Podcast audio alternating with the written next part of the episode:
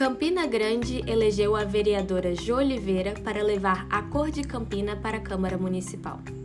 A graduada e mestra em Serviço Social pela Universidade Estadual da Paraíba compartilha seu olhar sobre a cidade e opinião a respeito da importância da cultura à vida dos cidadãos em trecho de entrevista realizada por Julia Neves.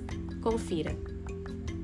É, indo para esse lado mais cultural mesmo, identitário, você foi uma das fundadoras da Associação de Juventude pelo Resgate à Cultura e Cidadania, né?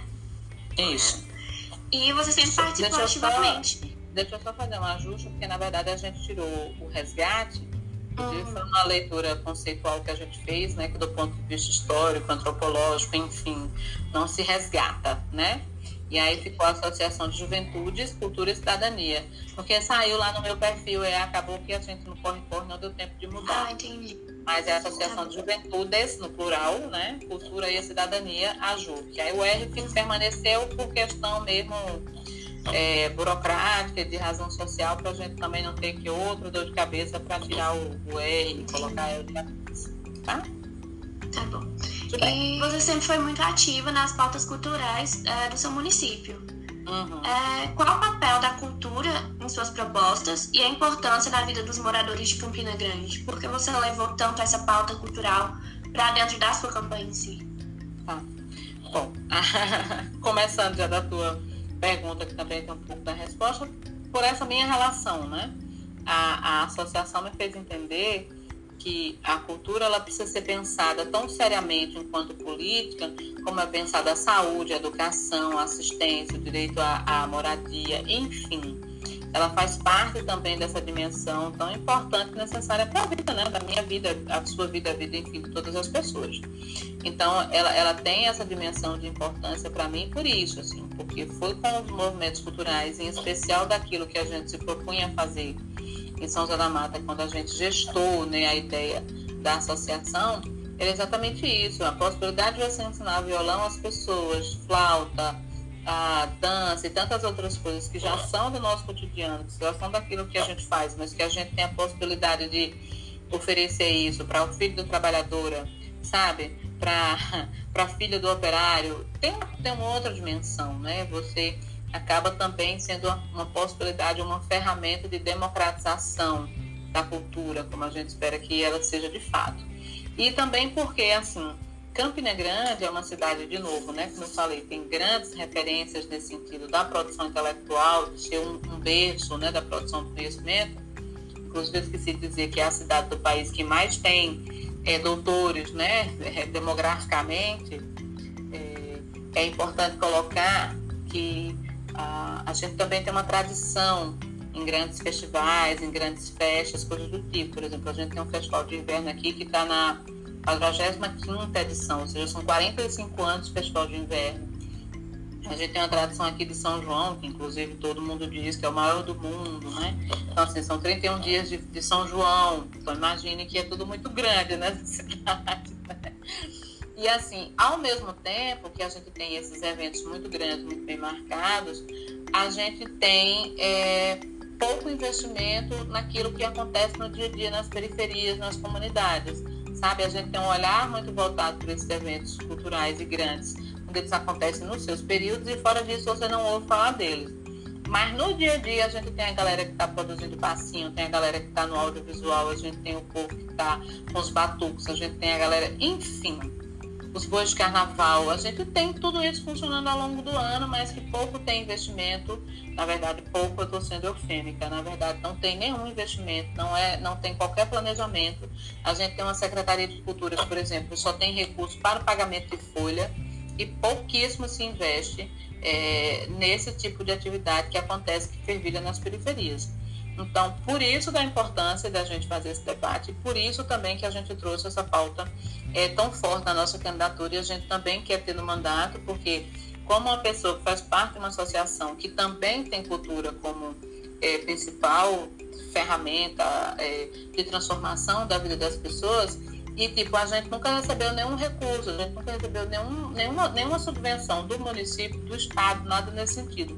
Tudo que a gente fez, fez porque a gente concorreu a edital, porque a gente se, é, se lançou em seleções e coisas do tipo. Então, assim, A gente tem ainda um quadro que possibilita fazer isso, a construir editar, concorrer a editais, enfim. Mas tem gente que não tem, tem gente que está começando agora, precisa de um incentivo. E se você tem a possibilidade, por exemplo, debater o Fundo Municipal de Cultura, aqui na nossa cidade a gente descobriu, eu descobri, né, nessa, nessas buscas aí, nas, nas, nas, coisas que a gente faz de acompanhamento da Câmara de Vereadores, que tem 300 mil é, postos no Fundo Municipal de Cultura.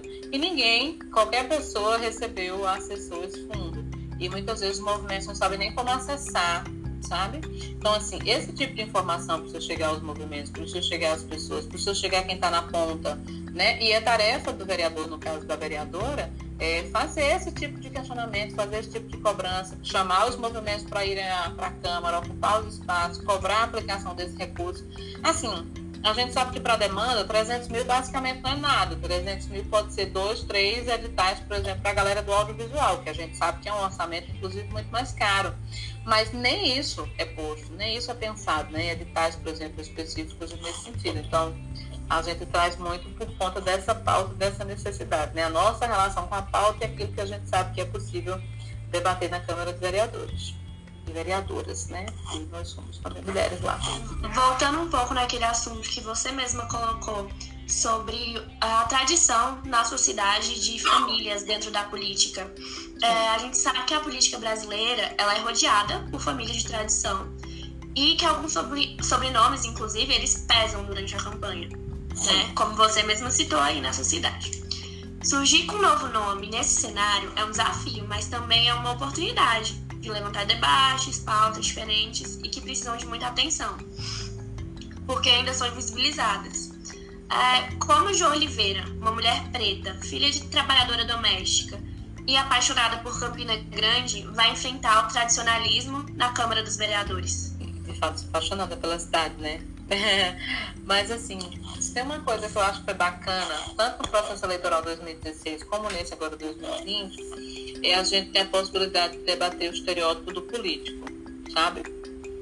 E eu digo do político porque eu estou falando de fato que ainda está no imaginário das pessoas que o político é esse cidadão, homem, branco, classe média, né, que já é vereador, deputado, enfim, que já tem uma vivência política, que tem um sobrenome que ajude, a, a uma, uma, candidatura como a nossa, um perfil como o nosso a ser eleito, passa também por um debate, por uma articulação pedagógica, né? Quando a gente chega nas reuniões e se apresenta enquanto candidatas, que as pessoas estranham, né? Porque esperam chegar o candidato, lembrando que quando eu falo candidato, eu estou falando desse perfil.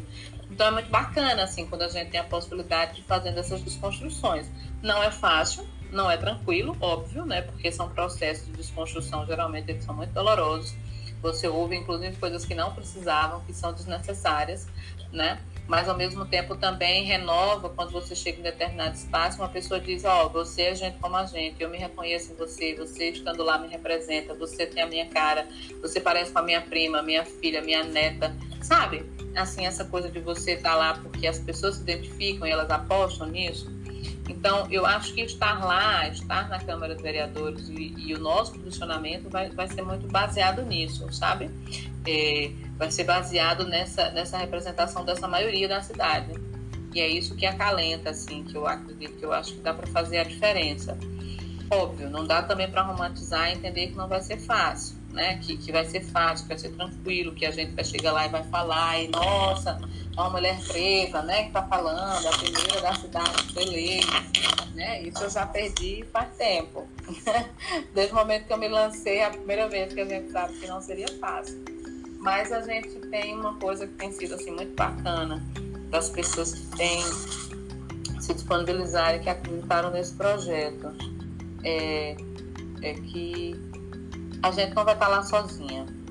E acho que isso, não, não sei se, se contempla o que você me perguntou, mas assim, o fato de João estar lá e de outras pessoas, inclusive entendendo da dificuldade, né, que é esse cenário, que é essa Câmara para a qual nós somos eleitas, do quanto isso vai ser difícil, estão colocando assim, a gente vai estar lá. Na hora que precisar fazer o debate, a gente vai estar junto. Na hora que precisar defender as pautas, a gente vai estar lá. Inclusive, li várias correntes assim que eu achei muito bonitinho gente dizendo agora que João foi eleito, não basta eleição, agora é garantir que a gente vai estar lá, que João não vai estar sozinha, que a gente vai dar o apoio necessário, tanto do ponto de vista subjetivo, mas também na hora de defender as pautas. Então, isso é uma coisa que tem me, me animado bastante, né? Imaginar que não estaremos sós naquela casa. É, agora, assim, para a gente finalizar, você nasceu e cresceu em Campina Grande, né?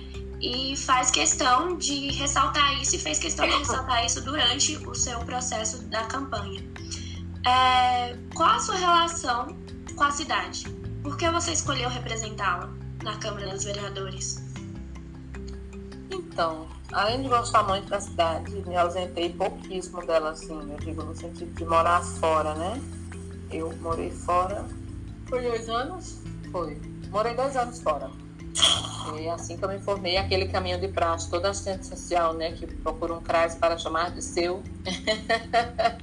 Geralmente é uma cidade menor que a sua, então eu passei por esse processo. Trabalhei como assistente social dois anos, um em uma em uma cidade, outro em outra. Mas assim, desde pequena que eu vivo a cidade, eu respiro a cidade, que eu ando nela, então assim, eu, eu me viro muito bem na minha cidade, no sentido de conhecer os lugares. E o, o fato de escolher representar essa cidade é, é, exatamente por aquilo que eu tenho colocado durante toda a eleição, desde 2016 e agora também 2020. É que do que eu ando, do que eu vejo, do que eu converso com as pessoas, é, os problemas que a gente ouve quando conversa com as pessoas, os problemas que eu vivencio enquanto cidadã moradora dessa cidade, eu não vejo ser debatido na Câmara de Vereadores. E por que, que é importante esse lugar? Porque, assim, a Câmara de Vereadores é o espaço onde você tem a possibilidade de pensar projetos de lei apontar projetos que sejam, de fato, é, que tenham relevância para a vida das pessoas. Então, onde você tem a possibilidade de chamar a, a população a construir, a debater os seus problemas a partir das audiências públicas. É onde você tem também a possibilidade de destinar recursos, orçamentos para as políticas públicas e que elas de fato possam atender as pessoas que vivem nessa cidade. Então, se a gente tem esses três, e sim, não esquecendo, é, a gente tem a possibilidade de fiscalizar as ações do executivo, né? A gente tem como acompanhar o prefeito, prefeito nesse caso, né? Infelizmente, Campina nunca elegeu uma mulher prefeita, o que o prefeito faz e como ele tem aplicado os recursos, né? Esse caráter da fiscalização que cabe ao legislativo, que eu fiz tanta questão de, inclusive, de, é, de de ressaltar como prioridade né, nessa campanha, ser esse olhar também de fiscalização, que é o papel primordial do legislativo. Então, se a gente tem essas quatro possibilidades no legislativo, a gente precisaria fazer isso. Né? Então, por isso, a gente pensar no legislativo como uma, como uma possibilidade, como ferramenta que a gente tem de fazer essas quatro ações pensadas e voltadas para a cidade de Campina Grande levando em consideração que quando a gente fala cidade, a gente não fala somente desse espaço geográfico, né? A gente fala principalmente das pessoas que vivem aqui, que constroem essa cidade grande, a, e o tamanho, a dimensão e a relação que ela tem em relação ao resto do estado. Então, por isso que a gente decidiu representar essa cidade, mas principalmente representar as pessoas que moram em Campina Grande, que de algum modo se relacionam com a cidade, seja na condição de estudante, de pessoas que vêm só a trabalho, mas principalmente quem vive aqui e constrói essa cidade, né? Então, por isso que a gente se lança nessa representação. Garantir que as nossas vozes, né, que as nossas pautas, que as nossas demandas, de fato, estejam sendo apresentadas, debatidas e, enfim, sendo pensadas, planejadas como política pública, de fato, né, que ela deveria ser e que a gente tenha a possibilidade de fazer uma cidade melhor, né, justa eu, eu tenho aprendido que ela não, ela não pode ser mais justa se em nenhum momento ela foi, né? Então, que a gente possa construir uma cidade justa para todos e todas.